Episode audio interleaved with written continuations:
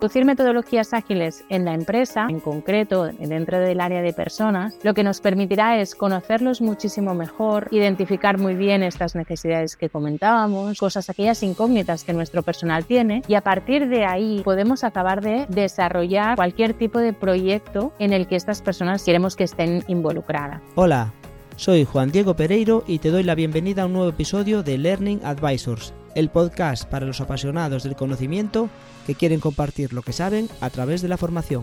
Hoy tenemos con nosotros a Marta Ollé. Marta es una pedagoga especializada en el diseño de formación online y dedicada a la formación y desarrollo de competencias en las organizaciones empresariales desde hace más de 20 años. Ha dedicado buena parte de su vida a crear experiencias de aprendizaje significativas. Inquieta y curiosa, no ha dejado de adquirir y aplicar conocimiento a lo largo de su trayectoria profesional. Siempre ha tenido un gran interés por entender cómo funciona el cerebro a la hora de aprender y por ello se ha especializado en el campo de las neurociencias aplicadas al aprendizaje. Desde hace un tiempo se dedica a acompañar y asesorar escuelas y universidades en el proceso de transformación educativa con la ayuda de metodologías ágiles y, además, sigue ejerciendo la docencia en varias universidades y escuelas de negocio. Como parte de este viaje profesional, ha fundado Coinnova Talent, una agencia de innovación centrada en el aprendizaje para el desarrollo del talento. Hoy hablaremos con Marta sobre nuevos modelos de aprendizaje en las organizaciones. Así que, si quieres saber cómo podemos implementar estrategias para desarrollar y fidelizar el talento de las organizaciones, quédate con nosotros. El episodio de hoy está patrocinado por Alumne, una empresa especializada en crear nuevas experiencias de aprendizaje a través de la tecnología. Su plataforma Alumne LMS Combina gamificación, inteligencia artificial y una experiencia de usuario sencilla para que le des forma a tus proyectos de e-learning. Tienes más información sobre Alumne en su web alumnelms.com. ¡Empezamos! Hola Marta, bienvenida a un nuevo episodio de eh, Learning Advisors. ¿Qué tal estás? Muy buenos días, ¿qué tal? ¿Todo bien? Todo bien. ¿Qué tal por Barcelona? Mucho calor, ¿no? Supongo como, Así es. España. Sí, sí, sí, sí, como en todas partes, pero sí, sí, soportándola y, adaptándonos, ¿cómo no? Muy bien. Bueno, parece, llevamos 14 capítulos y ya, no sé, pero eres la segunda, tercera persona de Cataluña. ¿eh? Se ve que en Cataluña la formación está fuerte, ¿no? Sí, sí, lo Bueno, pues, eh, aunque ya he hecho un poco la introducción así más formal tuya, lo primero con lo que empiezo es conociéndote un poco como persona, para que te ubique todo el mundo y sepa un poquito el recorrido. Eh, ¿Quién es? ¿De dónde viene y a dónde va Marta Ollé? Bien, pues a ver, contarte que Marta Ollé es eh, una persona pues mm, a quien le gusta aprender, le encanta aprender cosas. Em, decidí hacer pedagogía justamente porque tenía aquella sensación de que como niña no se me habían tenido en cuenta, eh, no me habían tenido en cuenta mi forma de aprender y por lo tanto mm, me sentía bastante desatendida y pensé, no puede ser, eh, habrá más personas como yo y por lo tanto tengo que dar esa, mm, no sé, esa mirada un poquito más abierta, más diferente para que todas las personas ah, tengan cabida en el mundo del aprendizaje. Así que, bueno, Marta es una persona a la que le encanta todo el contexto del aprendizaje. Se dedica desde, desde la universidad, bueno, empecé a estudiar esto y después ya no lo he soltado, ya no lo he dejado Sí que me fui dedicando a temas más de formación, y, o sea, de formación en las organizaciones, no tanto de mirando hacia escuelas, pero bueno, también es cierto que he tenido dos hijos, así que es inevitable mm, volver a las raíces y ver eh, de qué forma incide eh, la educación en nuestra forma de aprender, ya no como personas adultas, sino también como niños y niñas. Es por ello que también me he dedicado a investigar cómo funciona el cerebro y para, para aprender. Así que, bueno, eh, me he convertido en una pequeña experta en, en, temas de cerebro para el aprendizaje.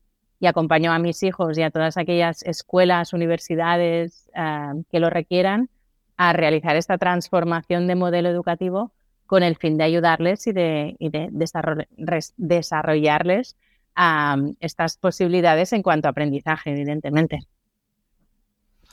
Muy, muy bien. Mira, eh, bueno, hablamos un poco de distintos temas que podíamos tratar interesantes en los que tú eres experta, pero al final lo centramos en uno que es el, los modelos de aprendizaje en las organizaciones. Eh, ¿Por qué los nuevos modelos de, aprendizaje son importantes en las organizaciones?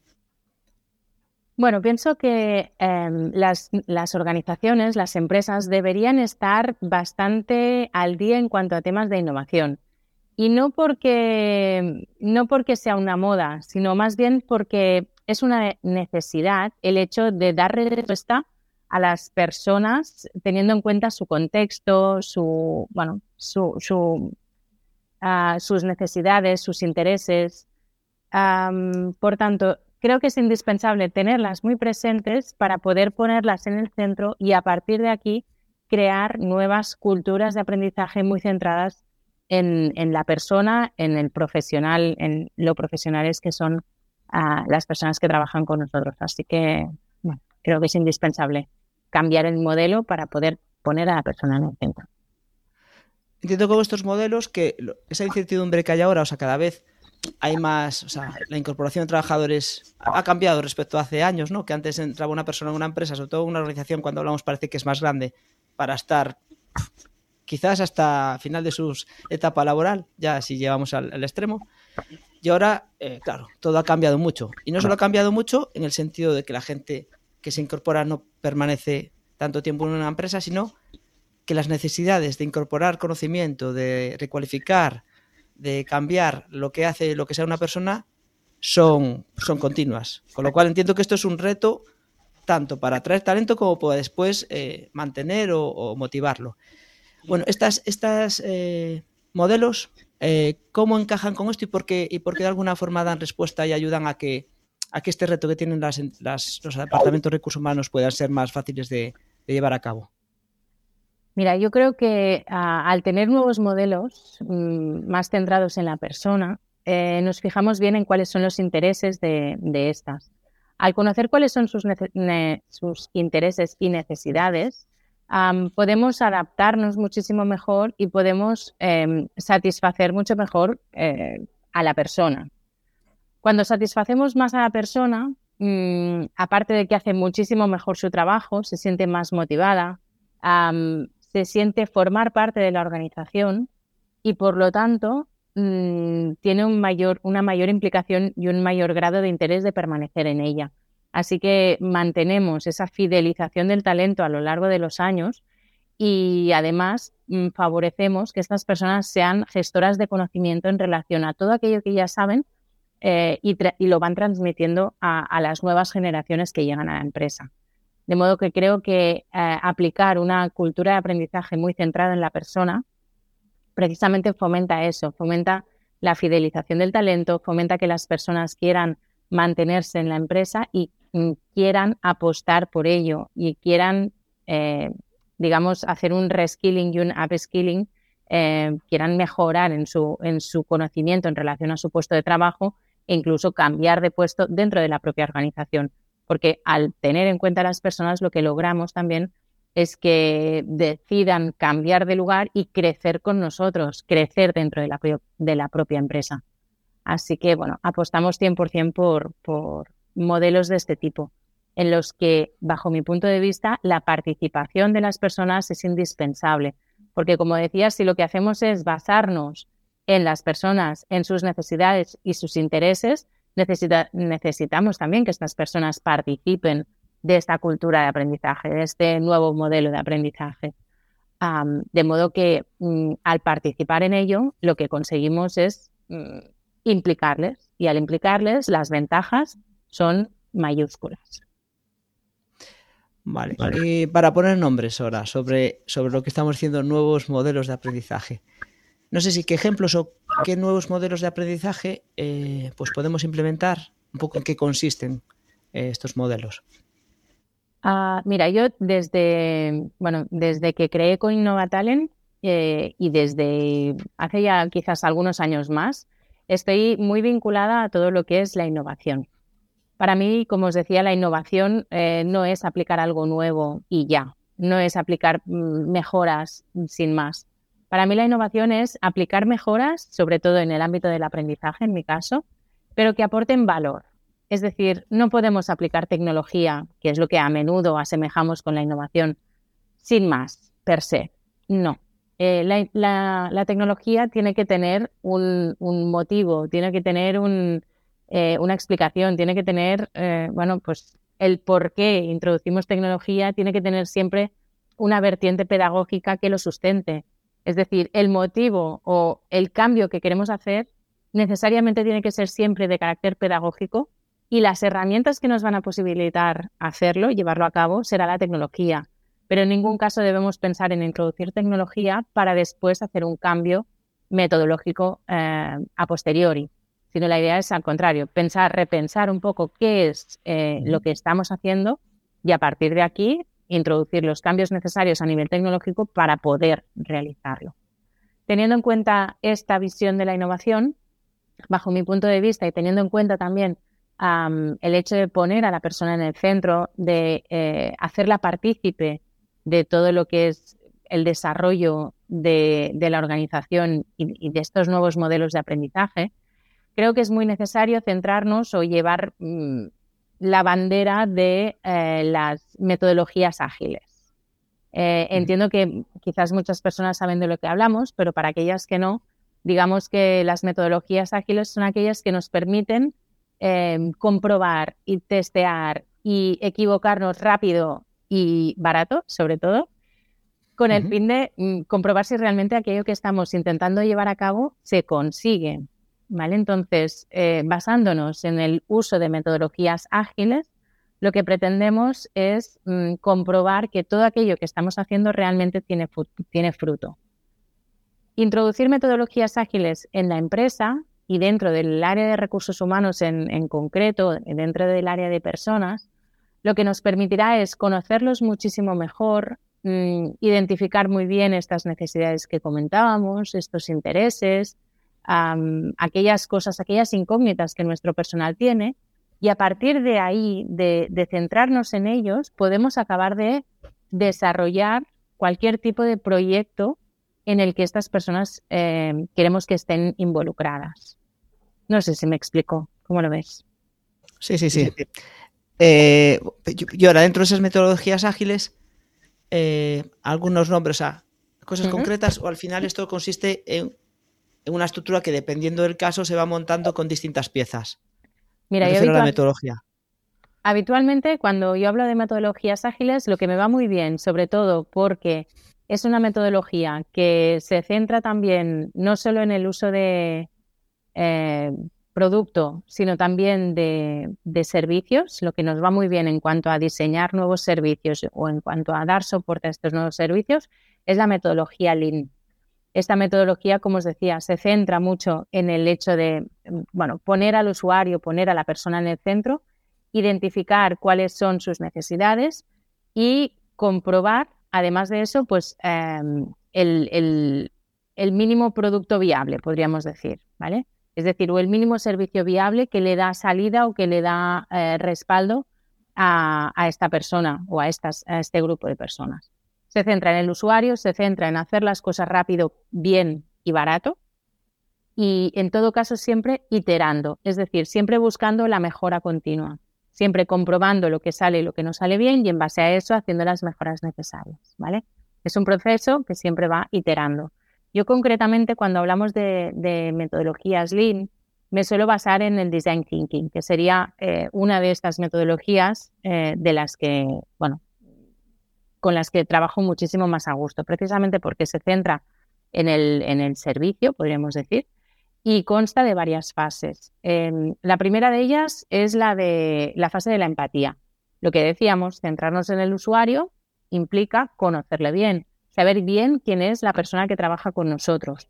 Cuando sabemos bien qué necesidades tiene a, todo tipo, a, todo, teniendo en cuenta cualquier cosa, ¿eh? es decir, a nivel de ingresos, cuántos ingresos necesita esta persona para trabajar con nosotros o para sustentar su vida. ¿Qué relaciones necesita tener esta persona en el puesto de trabajo?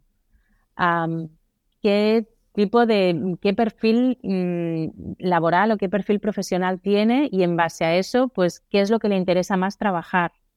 Teniendo en cuenta todos estos elementos, pero también el contexto, en qué contexto nos encontramos, cómo es nuestra empresa, mm, qué valores, qué misión tenemos, qué visión nos planteamos a, la larga. En base a todo ello, lo que hacemos es idear nuestro, nuestro trabajador ideal, podríamos decir, o cuál es el perfil de nuestros trabajadores reales, ¿vale? Una vez lo, tenemos muy claro, mm, pasamos a la siguiente fase, que sería la definición. Una vez tenemos claro quiénes son estas personas con las que trabajamos, que también puede ser que no, que, el usuario final de nuestro servicio no sean las personas de nuestra organización, sino que sean personas de fuera. Es decir, eh, cuando ahora estaba hablando de formación interna, por ejemplo, o de, un servicio a desarrollar a nivel interno, pero podemos pensar perfectamente en desarrollar servicios externos, es decir, que, van, que vayan hacia afuera.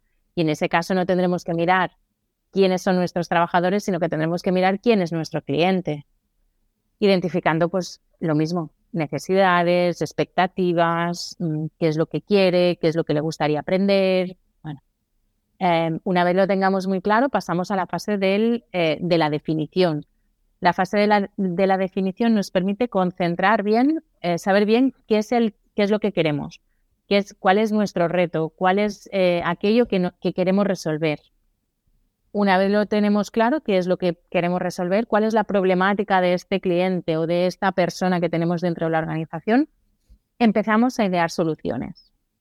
Y cuando ideamos soluciones, normalmente ideamos muchísimas, muchísimas, hasta que decidimos quedarnos eh, mediante una fase de valoración o en función de las técnicas que usemos dentro de esta metodología, pues em, identificamos cuáles son estas, estas posibles soluciones, estas posibles ideaciones. Estas ideas que hemos tenido las, las aterrizamos.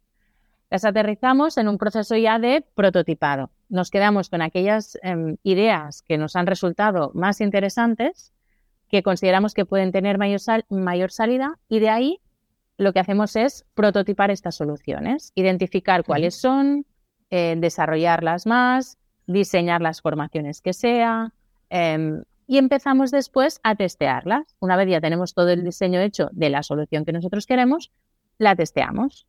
Testeamos con un pequeño grupo normalmente de, personas, de las mismas que hemos hecho esta fase de empatía, pues les pasamos esta posible solución que hemos ideado. Y después eh, la implementamos. La implementamos después de haber hecho esta revisión. Si, si hacemos un focus group, por ejemplo, y vemos cuáles son las cosas que han ido bien, las cosas que no han ido bien a la hora de testearlo, revisamos, hacemos mejoras y lo implementamos de nuevo al gran grupo, podríamos decir. Y entonces ya es cuando toda la organización o mm, las, todas las eh, podemos ofrecer este servicio, digamos, a todas las empresas que, deseemos. Eh, así funcionaría el, design thinking de la forma como yo lo aplico. Sí que es cierto que antes ah, normalmente las empresas me piden hacer una, una fase cero, digamos, o mm, en la que como no saben muy bien cuál es el reto que tienen, mm, pues es necesario eh, ver bastante bien quiénes son, aquello ya, mm, ir un poco como a las tripas de la propia organización, es decir, ver quiénes son, qué misión tienen, qué visión tienen, eh, qué valores tienen, cuál es el perfil de empleado que tienen, que, que quieren que se identifique como trabajador de su organización. Y después de esto sí que ya empezamos con todo el proceso de, que os he comentado de, design thinking. Así que bueno, ya ves, eh, no es algo fácil. Lo que sí que está muy basado en la co-creación, es decir, cualquier fase de estas, cada una de estas fases se basa en la participación de todas las personas o de muchas de las personas de la organización. Yo normalmente trabajo con el equipo directivo de la empresa o de la escuela o de la universidad, del tipo de entidad que sea, y con las personas responsables de cada una de las áreas. Cuando tenemos esas seis, mm, diez personas, empezamos a trabajar todos estos, por, empezamos a ir por cada una de estas fases. Y entonces es cuando se, logran resultados provechosos, porque como puedes comprobar, em, el hecho de que sean siempre el equipo directivo quien decida las cosas no permite que eso sea permeable para el resto de trabajadores. Normalmente los trabajadores piensan, ostras, mira, em, ya es algo que nos viene impuesto desde arriba. Pues no, justamente lo que te permite el design thinking y cualquier metodología ágil es co-crear, co-crear con las personas que realmente eh, van a disfrutar de esa formación o de aquel servicio que estás, que estás presentando. Entonces, la idea es hacer un match entre la dirección y las personas responsables o las personas que se elijan para que empiecen a desarrollar estas nuevas ideas, porque así tenemos también una visión 360, es decir, conocemos no solamente la visión del que está arriba, sino la visión de todas las personas que están en la organización. Mira, escuchándote, yo me imagino, si es una entidad pequeña o tal, pues eh, lo que estás diciendo me la estoy imaginando, ¿no? Eh, estamos hablando incluso de organizaciones, que ya en sí parece que es una palabra que da lugar a grandes empresas o muchos trabajadores. Esto a nivel organización, eh, digo, porque parece, me pongo la piel de, una persona de recursos humanos que tiene que desarrollar, que te esté escuchando y puede pensar, uff, uff, pero persona a persona, saber lo que hay cada uno. O sea, de entrada me estás entendiendo, ¿no? Parece que digo, pero es que, va a ser mucho trabajo. En una organización, más grande o más pequeña, ¿cómo, ¿cómo se puede, o sea, esto se puede implantar de una forma ágil en todos los sentidos, también de, recursos a, mm. destinar? Totalmente. De hecho, si se, si se basa en metodologías ágiles, precisamente es para eso, para no tener que eh, desarrollar este proceso con muchísimas personas todas a la vez sino que por eso nos basamos en, el, en, personas representantes de cada uno de los grupos que tenemos en nuestra organización o en, nuestra empresa. Em, no vamos a buscar a todos los colaboradores para que participen de este proceso, sino que vamos a buscar unas pocas personas. Pueden participar en cada una de las fases distinto grupo de personas o un número mayor o menor en función de lo que necesitemos. Por ejemplo, en la fase de empatía. Nosotros podemos pensar y definir cuál es nuestro trabajador ideal, ¿vale? Pero también podemos ir a los trabajadores y pasarles una encuesta, sin necesidad de tener que estar haciendo entrevistas, ¿vale? Tenemos varias técnicas eh, a través de las cuales podemos recoger toda la información que necesitamos. No tenemos que, ellos sabrán, porque queremos que sepan que están, eh, que les estamos teniendo en cuenta, pero no necesariamente eso les tiene que quitar de horas de trabajo o les tiene que suponer mm, una implicación mayor eh, para mm, desarrollar este, este proceso de crecimiento, podríamos decir, sino que lo que estamos buscando es precisamente esa implicación eh, del personal porque se sienta partícipe de nuestra organización y que quiera hacer esta, este proceso de crecimiento con nosotros.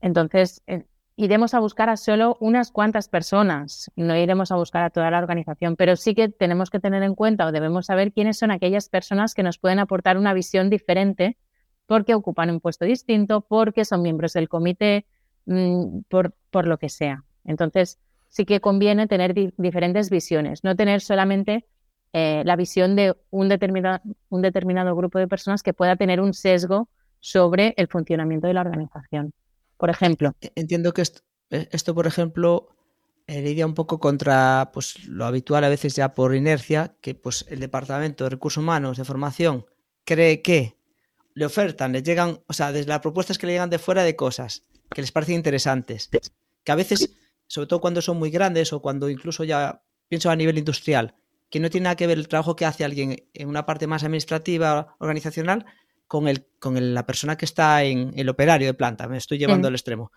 Y no, no, no empatiza, no, o sea, con todo buen criterio, eh, plantea cosas, pero que se quedan a veces muy lejos de lo importante o relevante a lo mejor para esa persona.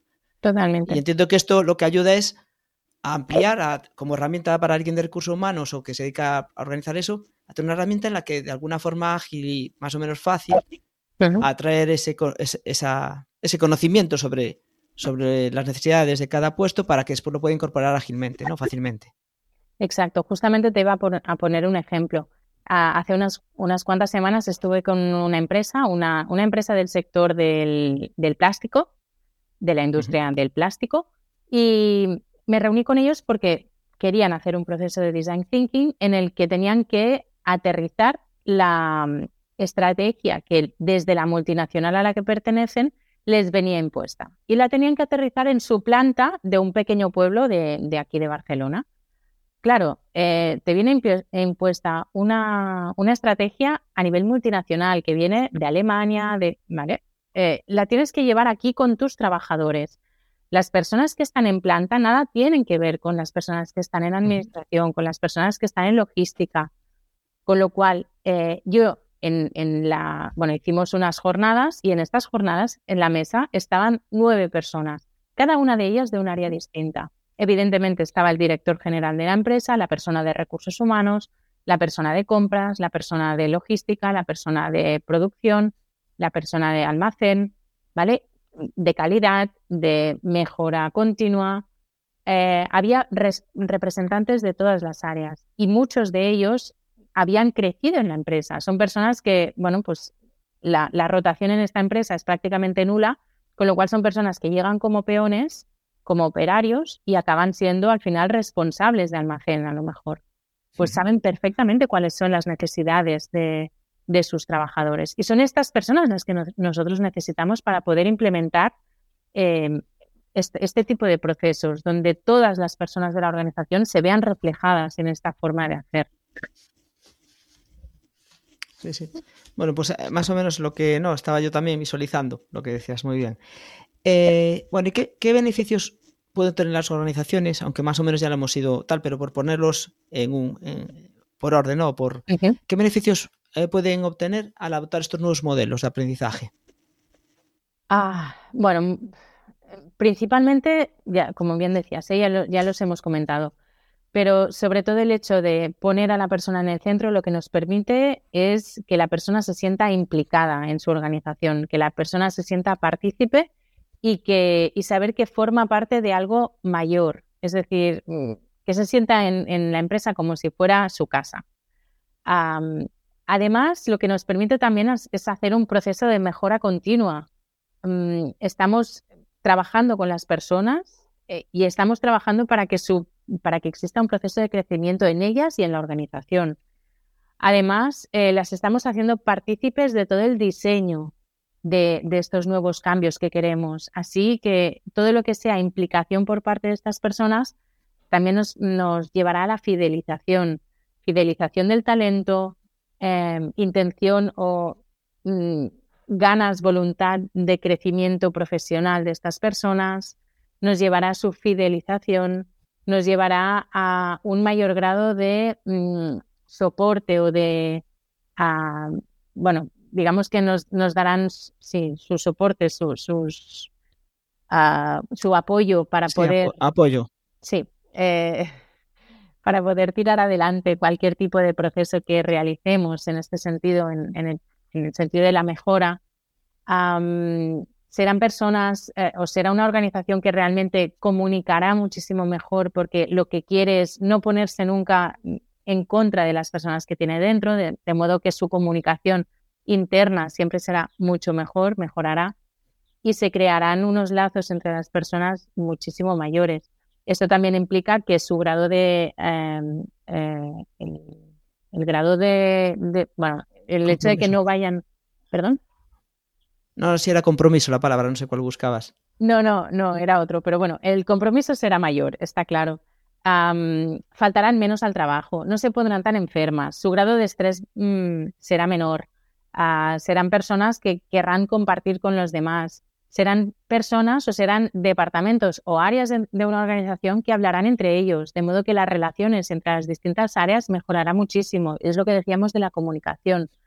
En este sentido, creo que no hay nada de negativo en el hecho de propiciar actos de procesos de co-creación, que no dejan de ser este tipo de procesos, los que estamos llevando a cabo con el design thinking, los que nos permitirán eh, incrementar bueno, pues este, este sentido de pertenencia dentro de, lo que es la propia organización. Y todos son después cosas buenas, podríamos decir.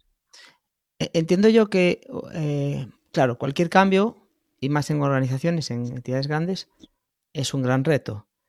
Y por lo que estás diciendo ahora mismo, o sea, eh, un gran, o sea, quizás el primer paso es el compromiso, es decir, si la organización, porque ha oído hablar de esto, porque te escuchó aquí, por lo que sea, dice, ah, vamos a implementar eso, pero lo hace como quien, sin saber muy bien, si no hay un compromiso, eh, todo lo que puede ser positivo a primer, en un primer momento va a ser totalmente negativo. Y me refiero a, haces participar a los trabajadores, pides opinión, no sé qué, pero después a la hora de implementar, dices, no, esto no me gusta, seguimos con lo otro.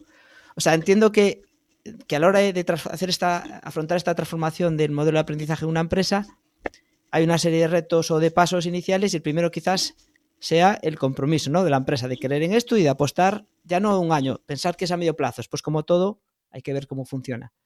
Bueno, pues pensando en esa implementación, esa transformación del modelo de aprendizaje, eso, ¿qué pasos crees tú que tiene que dar una empresa para cambiar de uno más tradicional, basado quizás más en, en la oficina, en, conocimiento de toda la vida, a intentar, pues eso, eh, involucrar a todos, los, a todos los agentes implicados en la empresa?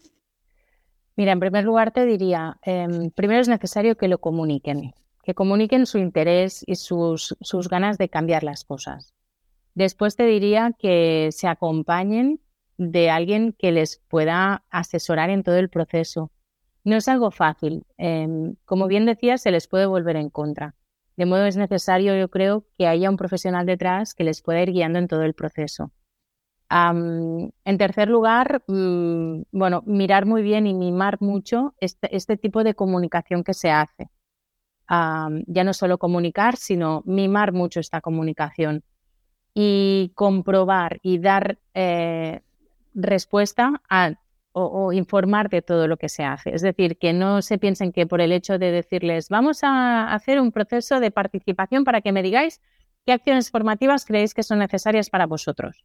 Vale, si la cosa se queda aquí, que esto ha pasado en alguna de las organizaciones que, he conocido últimamente, que me decían, no, sí, si nosotros hacemos participar a nuestros colaboradores, ya, pero ¿qué les pedís? O sea, que, que, que, creen ellos mismos su propio plan de formación. Esta es una opción que con el Design Thinking es muy fácil de realizar.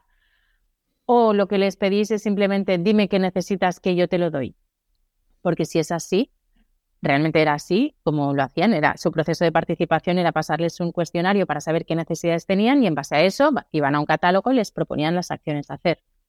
no digo que esté mal, pero sí que es cierto que muy probablemente este catálogo de contenidos no dará respuesta a las necesidades reales de estos colaboradores. ¿vale? Entonces, expliquemos muy bien el por qué lo queremos hacer, el para qué e, e implementémoslo adecuadamente.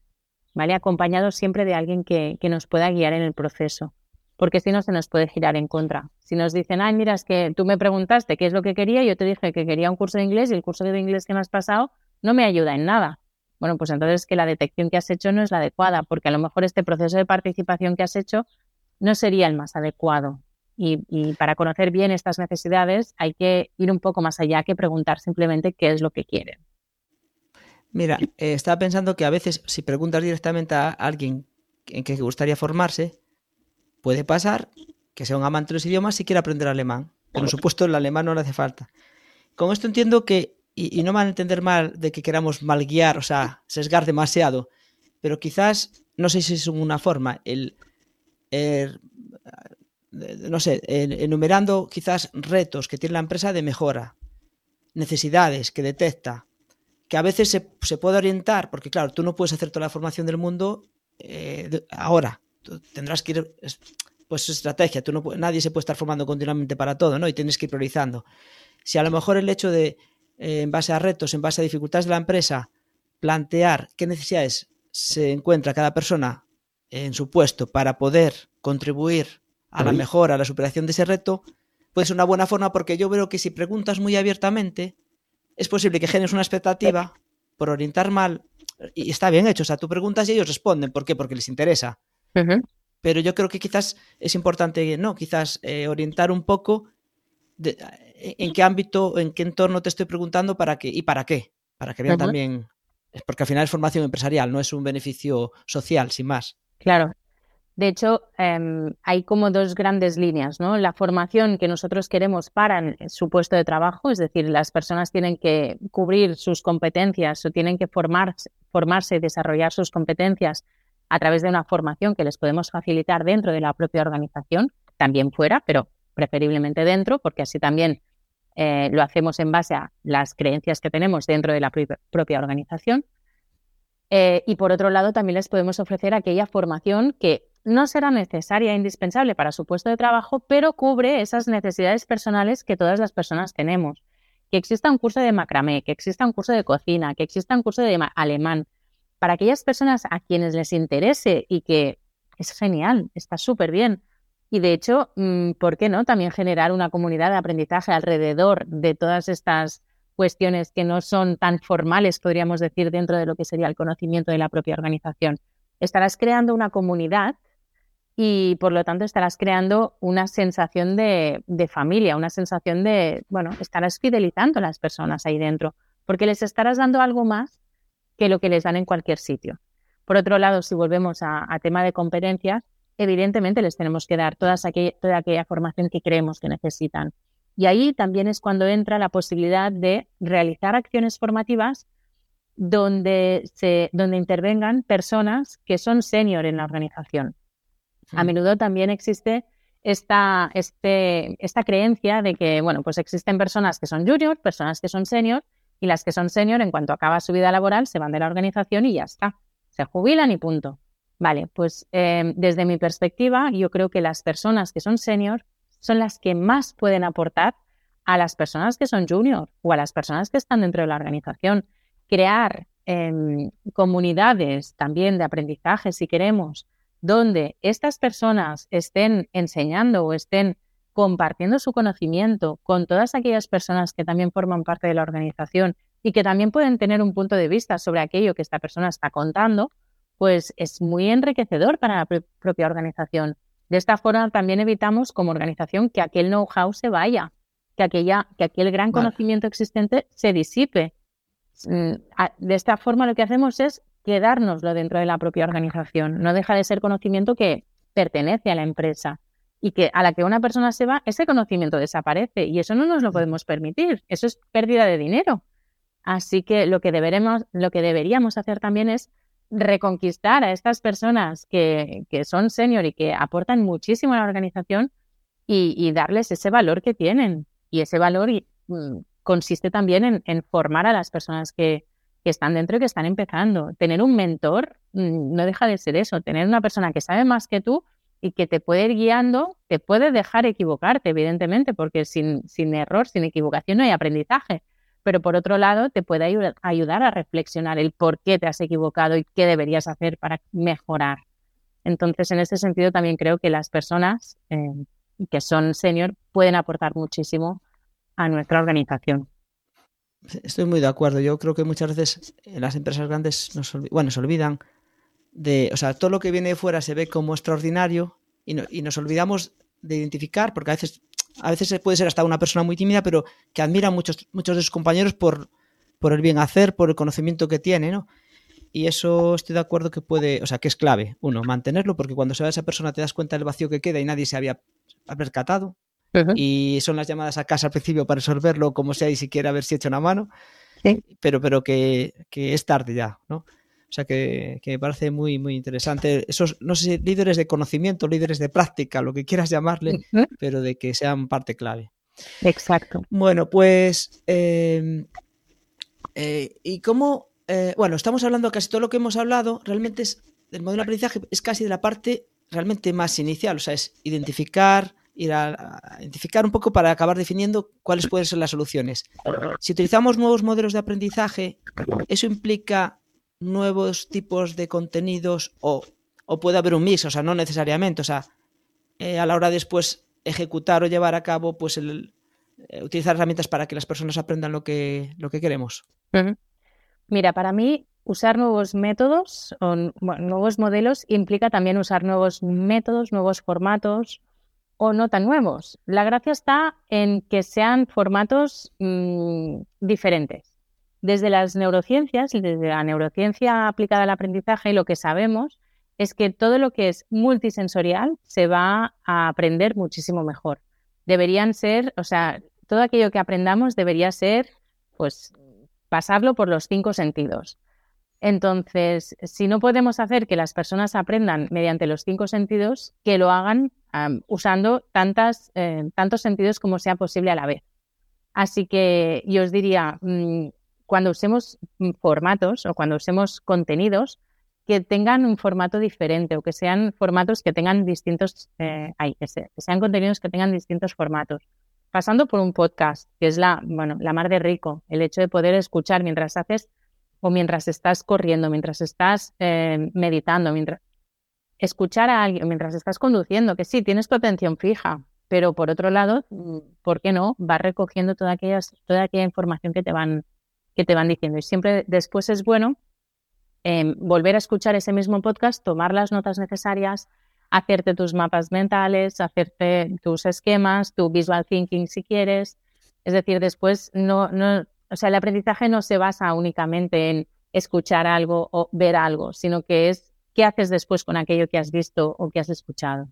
Entonces, em, otro de los nuevos formatos que se pueden llevar a la práctica, mm, evidentemente, eh, todo lo que es el microlearning o el nano-learning, todo lo que son eh, contenidos de corto, de corto tiempo, podríamos decir, son muy válidos para el aprendizaje, porque nos dan pequeñas píldoras que cada vez eh, bueno, nos suscitan curiosidad, porque nos dejan un poco con las ganas de saber un poco más sobre el tema, pero nos dan aquellas píldoras indispensables de conocimiento que creemos que es totalmente necesario.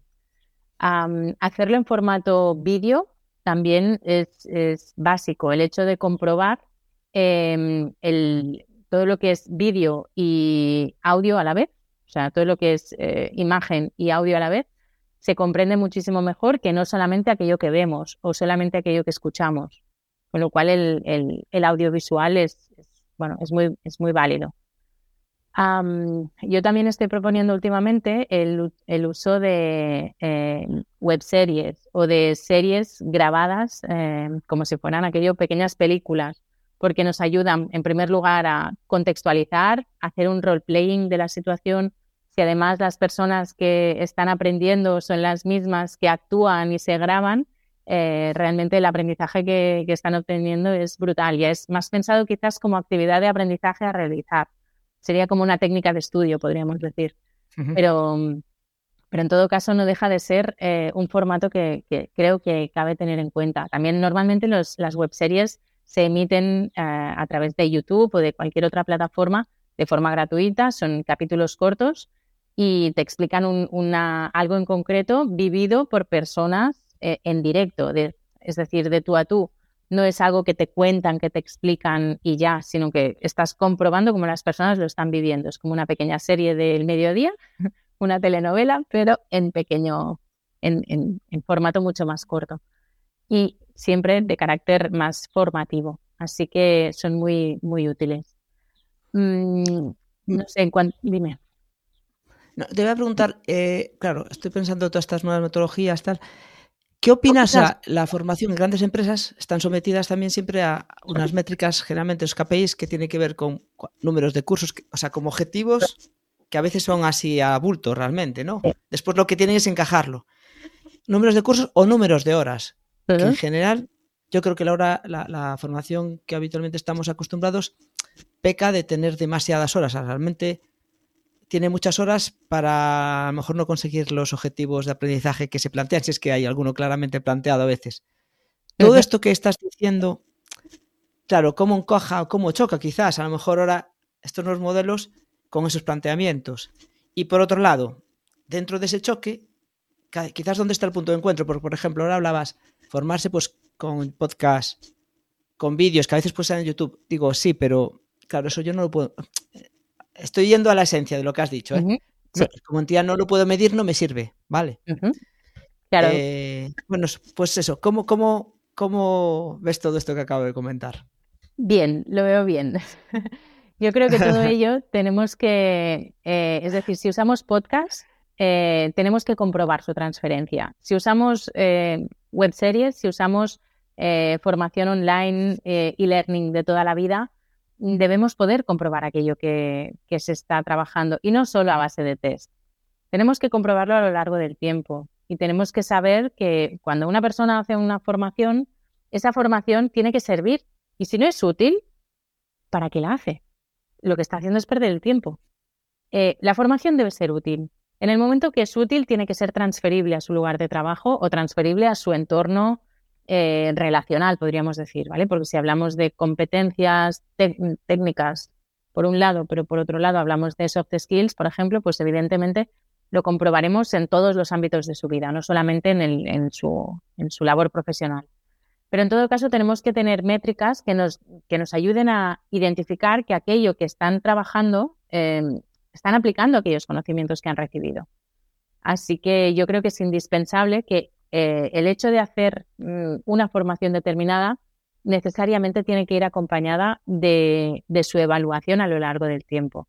A mí no me sirve que alguien haga una formación de 30 horas eh, y la termine hoy si dentro de una semana no he podido comprobar que aquello lo está aplicando. Es decir, es indispensable que exista esta transferencia al lugar de trabajo.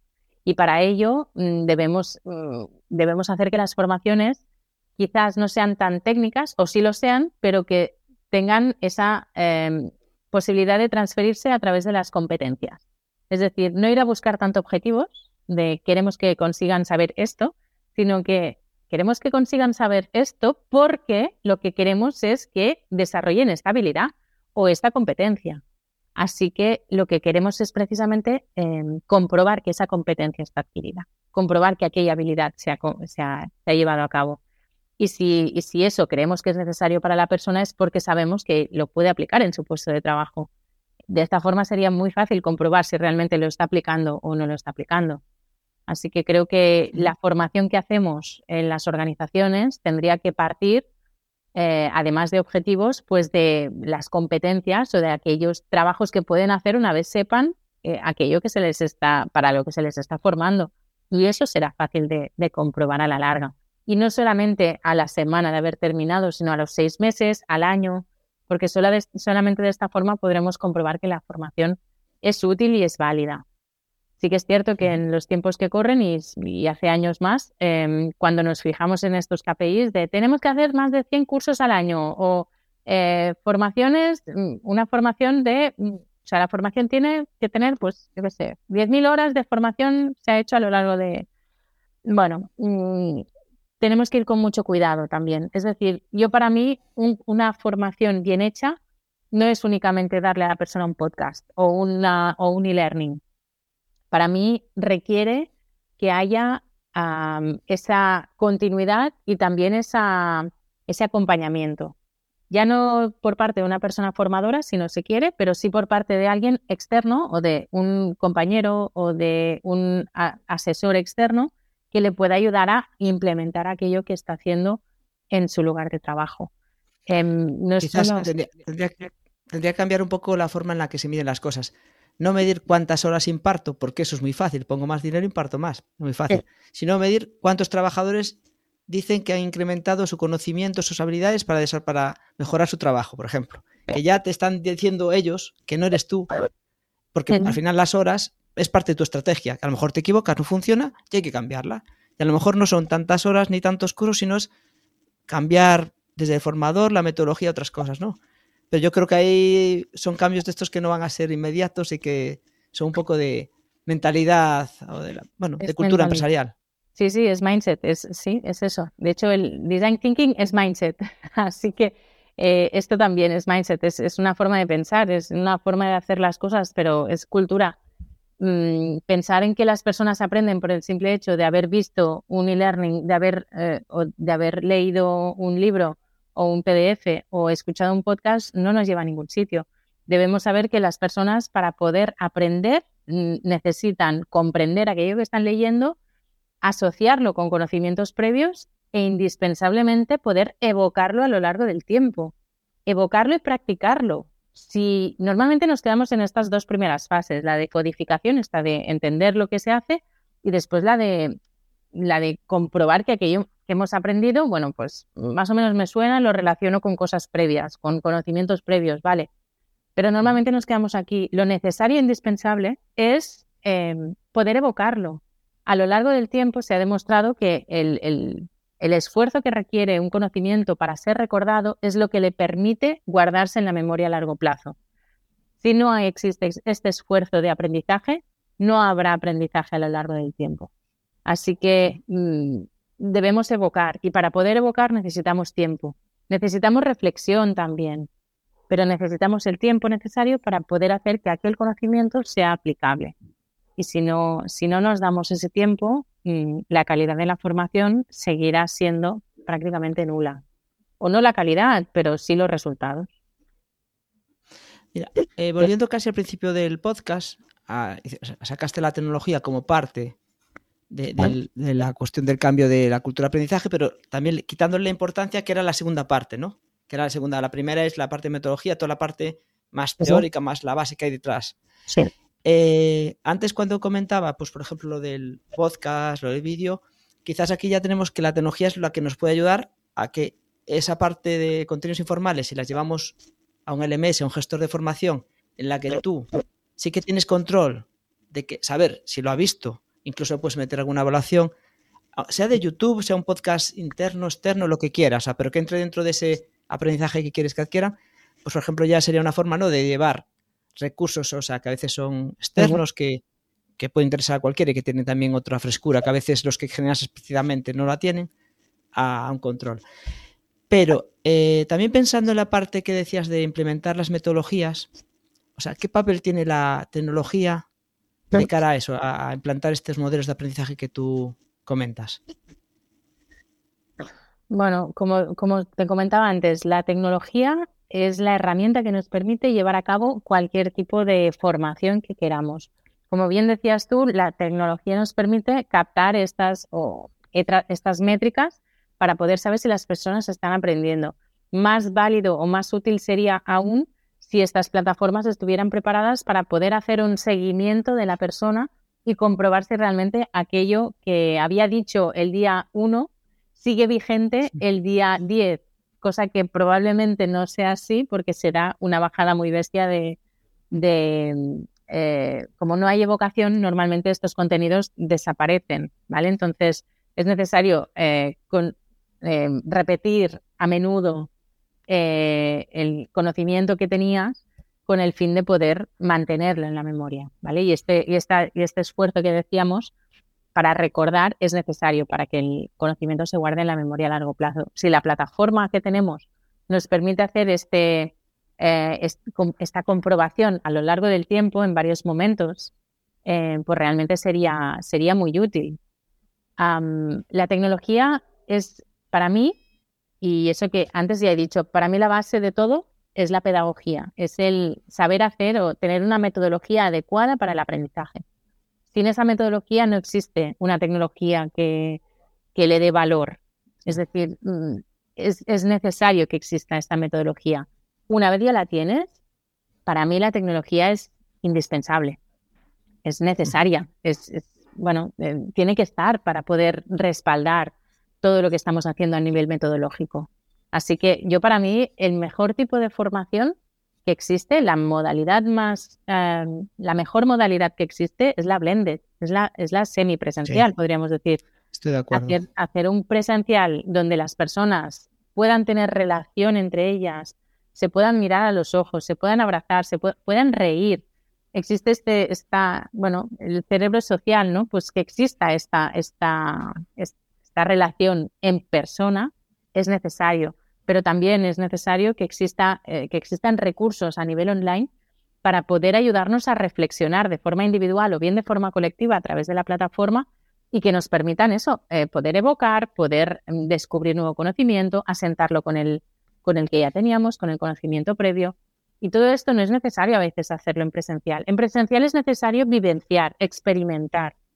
En online podemos hacer todo lo demás.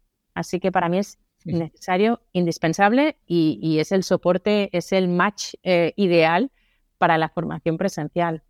Y cualquier tipo de metodologías, para mí estas más lean, más eh, metodologías ágiles dedicadas al aprendizaje, precisamente eh, lo que nos permiten es eso, es esta co-creación, coparticipación, esta, este hacer de forma conjunta a la vez que tenemos em, herramientas tecnológicas que nos permiten este contacto y esta reflexión conjunta y este informarnos sobre determinados aspectos. Está pensando que, claro, mientras por lo que estás diciendo, al final, claro, ahora tenemos la formación, los procesos de formación, de aprendizaje, generalmente tienen una fecha de inicio y fin en cualquier entidad, que es al final el inicio y el fin de un curso. Y, y, yo estaba viendo todo lo que estás diciendo, que es lo que tiene sentido, es que es un proceso continuo. Continuo, o sea, porque si quieres evocar, Vale, una parte de adquisición, de presentación de conocimientos, de interiorización inicial, pero para que se mantengan hace falta seguir trabajando. Y se me venían dos ideas. Una es el tema de la gamificación. A veces, quizás ya no tanto como un curso solo gamificado, sino como a lo mejor gamificar esa vocación. Y estaba pensando en una herramienta que no sé si conoces tú, eh, Zapier, ah, que es de Dani Suárez, que lo, vendrá en unos días a uno de los capítulos, que va un poco por microlearning, en el que al final hay rankings o siempre hay un experto, un experto en el, a lo mejor en la empresa que cuando no sabes algo vas, acudes a él o acudes al conocimiento, que puede plantear preguntas. O sea, que yo creo que la tecnología nos da, nos va, ya, ya, ya tiene, pues eh, nos da herramientas que, que nos pueden ayudar mucho a eso. Pero la otra pregunta que también se me ocurría a lo largo de tu charla de hoy es, ¿estamos las personas eh, como trabajadores de empresas y tal, preparadas o con la actitud para utilizar todo eso que tenemos a nuestro alcance? Y voy a decir más, incluso fuera de nuestro horario laboral, porque yo creo que hay procesos que a veces, ciñándolo solo al, al momento del puesto, a veces no son posibles y otras veces es que se quedan cojos. No sé si, no es una pregunta así que fácil, pero, pero me entiendes un poco, o sea, porque dices, oye, estabas, escucho el podcast y pues me hago un, mapa mental. Claro, el podcast te lo escuchas generalmente corriendo, pero no corres en la empresa. Eh, un vídeo, depende de qué labor hagas, pero tú no puedes estar haciendo, viendo un vídeo mientras estás. Al margen de que tengas tus momentitos que puedes aprovechar, pero que a veces no es tan fácil generalizar para muchas empresas, para muchos perfiles profesionales. Claro. Eh, o sea, bueno, eso, ¿cómo, lo ves? Ya, no, espero una respuesta única porque no la veo, ¿eh? pero bueno, es una reflexión. No, yo para mí, eh, reflexionando sobre esto, precisamente creo ahí en la importancia de, o en la necesidad, según cómo, de que esta formación sea de, de un corto periodo de tiempo. Es decir, que sean formaciones cortitas, de X minutos, que no es necesario que sean de una hora, que con 15 minutos basta. Sabemos que la, capacidad atencional de las personas está en torno a los 17 minutos. Eh, de las personas adultas, de los niños ya es un poco menor. de modo que yo no haría más formación que esa. Eso, basar un, o sea, hacer una formación de 15 minutos, según el formato que utilicemos, incluso es excesivamente larga. Em, hacer un vídeo donde se ve a alguien hablando únicamente a cámara, exponiendo un tema sin que ocurra nada más, va bien tener a la persona em, gesticulando y demás. No digo que no, la comunicación no verbal es indispensable, es el 70% o más de la comunicación, está clarísimo. Sin embargo, em, usar, o sea, tenemos que usar bien la tecnología. Eh, no tenemos que hacer como cuando durante la pandemia, ¿sabes? Aquellas mm, formaciones o las clases que se hacían de vamos, todos mirando a cámara, todos conectados a Zoom y au. Eh, no, la gracia es justamente en, saber utilizar esta tecnología, en saber que, pues, si queremos usar un vídeo, pues hagámoslo de siete minutos o hagamos un vídeo donde además de aparecer la persona, aparezcan las palabras clave o bien se vean escenas, pequeñas escenas donde se vea aquello que nosotros estamos explicando. Pues em, hacerlo lo más experiencial posible de cara a la persona que lo está viendo. Eh, y el tiempo para mí es algo muy a tener muchísimo en cuenta y no se tiene muy en cuenta. De hecho, normalmente en las formaciones se tiene en cuenta la duración de los recursos eh, para decir que una formación dura tanto.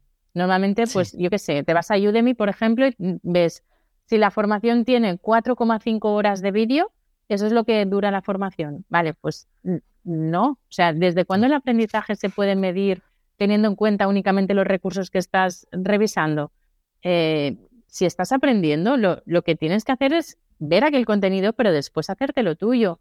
¿Y cómo lo harás tuyo? Usando cualquier otra técnica, técnicas que o bien nos han enseñado en el cole o no, pero que, que implican pues sentarte delante del ordenador, coger tú un lápiz y un papel y empezar a escribir, a dibujar, a explicar delante del, espejo, hacerte un resumen y después comentárselo a alguien. Implica mm, más tiempo que el, únicamente el que tenemos eh, delante de una pantalla o, o, con los cascos puestos escuchando algo. Por eso digo, el aprendizaje no es simplemente aquello que escuchas y ya. El aprendizaje requiere de tres etapas y estas tres etapas mm, ya está. O sea, es eh, coger el conocimiento, eh, hacértelo tuyo, relacionarlo con tus experiencias y conocimientos previos, pero después necesariamente es evocarlo. Así que no es solamente la primera fase ni las dos primeras. La tercera, sin ella no hay aprendizaje. Sin la, la recuperación de esta información, no existe un aprendizaje.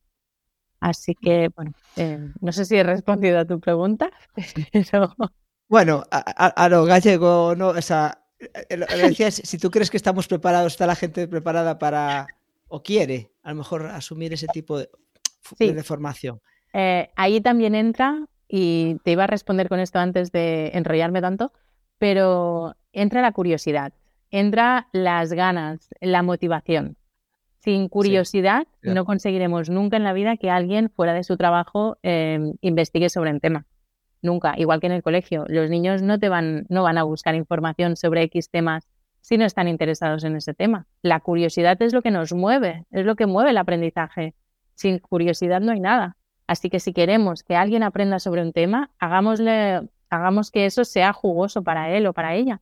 Hagámosle que sienta curiosidad para ello que existen muchas técnicas ¿eh? y la motivación puede ser intrínseca o podemos hacérsela venir.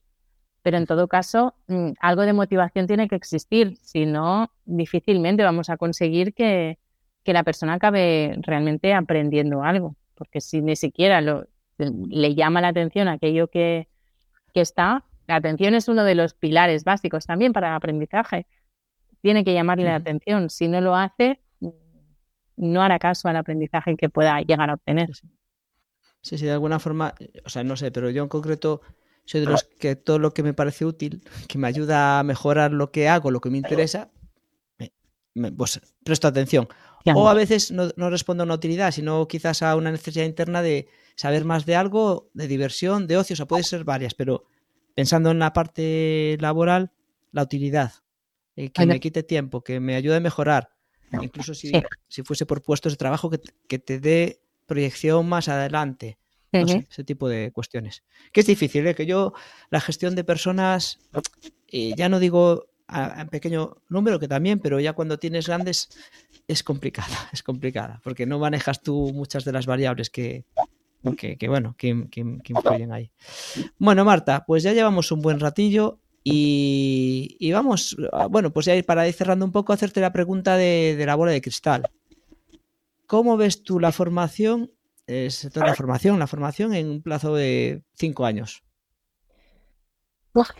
Eh, bonita pregunta, ¿eh?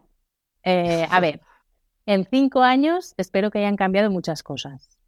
Y no porque esté del todo mal, sino porque creo que realmente cada vez sabemos más de cómo aprendemos y cada vez le tenemos que sacar más provecho. Em, para mí haber conocido ya hace unos cuantos años, ¿eh? pero las neurociencias aplicadas al aprendizaje ha sido todo un descubrimiento y en base a eso, las técnicas que he usado después en mis cursos online, en los que yo he virtualizado y en los que yo he creado, o bien en los que he hecho presencialmente, todas aquellas técnicas que sé que funcionan para recuperar el, el conocimiento, para hacer que las personas realmente aprendan, son, los, son lo que han permitido que esa formación tenga una transferencia real sobre su puesto de trabajo.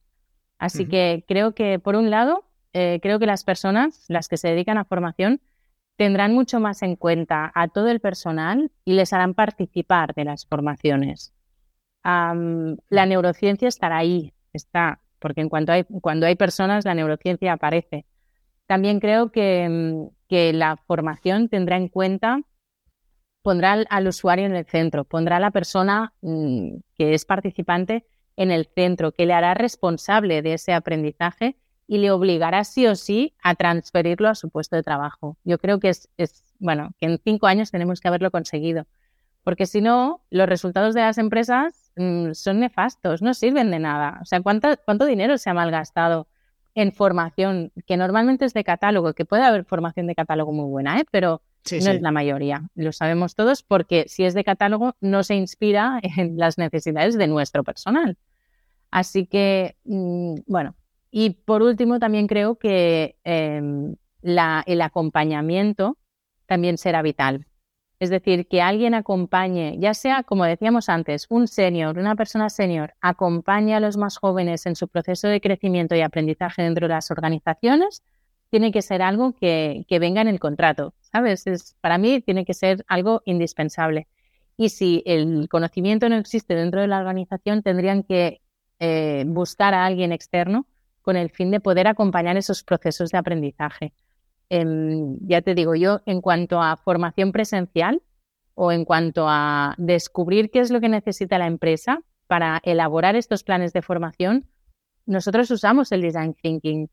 Em, este, este tipo de herramientas, que son metodologías ágiles, nos permiten todo esto, nos permiten fidelizar el talento, nos permiten em, conseguir la implicación de las personas, nos permiten em, que se impliquen muchísimo más en su trabajo y sean mucho más responsables. Y nos permiten también conocerles mejor y ser más empáticos entre todos. Y que existan también mejores relaciones entre las organizaciones. Por lo tanto, yo espero que más adelante las organizaciones, en estos cinco años, las organizaciones sean mucho más centristas, es decir, pongan a su, a su trabajador en el centro y les permitan crecer junto con las empresas gracias a todo este tipo de formaciones que hagamos, eh, muy basada en el aprendizaje, es decir, formación no per se, no, no por el hecho de hacer formación, sino mm. motivando un aprendizaje específico que, que esté mm, vinculado a las necesidades, expectativas e intereses de las personas y que sea acompañado. Creo que con esto, mm, en cinco años, lo habremos petado. Bueno, pues vamos a ver en cinco años, con todas las predicciones que hacéis todos los que venís por aquí, a ver quién acierta. Vamos a, hacer un voto. Eso. bueno, pues, pues, muchas gracias, Marta. Si quieres, eh, para finalizar, eh, bueno, tirado la audiencia, ¿dónde te puede encontrar? Eh, a ti o al proyecto que, bueno que lleva poco menos tiempo, o sea, menos tiempo que tú, ¿no? Es más, más nuevo que tú, es un proyecto nuevo tiene Menos años que yo. Talent. Vale. Eh, y, así vamos dando por cerrado el, episodio. Ah, nos podéis encontrar en LinkedIn, en Marta Olle Terres, o bien en Coinnova Talent, eh, que es la organización, esta agencia de innovación centrada en, en, el aprendizaje. y también nos podéis encontrar en, en, en la web, en coinnovatalent.com. Muy bien. Bueno, pues esperemos que a, raíz de este podcast, muchas de las organizaciones que nos escuchan, incluso los formadores que al final son eh, bueno, trasladan conocimiento a, las organizaciones en las que colaboran, pues se animen a, a implementar este tipo de nuevos modelos de aprendizaje y a ver si en cinco años estamos ahí donde, donde pronosticas que estaremos, ¿vale? A ver, a ver, yo confío en ello y de hecho eh, a todos los formadores que, quieran sepan que en Coinnova Talent les podemos asesorar también para poder acompañar a estas organizaciones. Así que no duden en contactar si fuera necesario y, tienen ganas o conocer un poco más del proyecto y nada, cualquier cosa vinculada. Muchas pues gracias. muchas gracias, Marta. Gracias por acompañarme y para, por también eh, siempre prestarte a, a estar en, los proyectos en los que les invito. Contigo a todas. Un saludo. Ya sabes. Muchas gracias. Gracias. Venga, chao. ¿Quieres mejorar como formador o formadora y crecer profesionalmente? Escríbete en la newsletter de wicab.com wekab.com Gracias por escucharnos y que la formación te acompañe.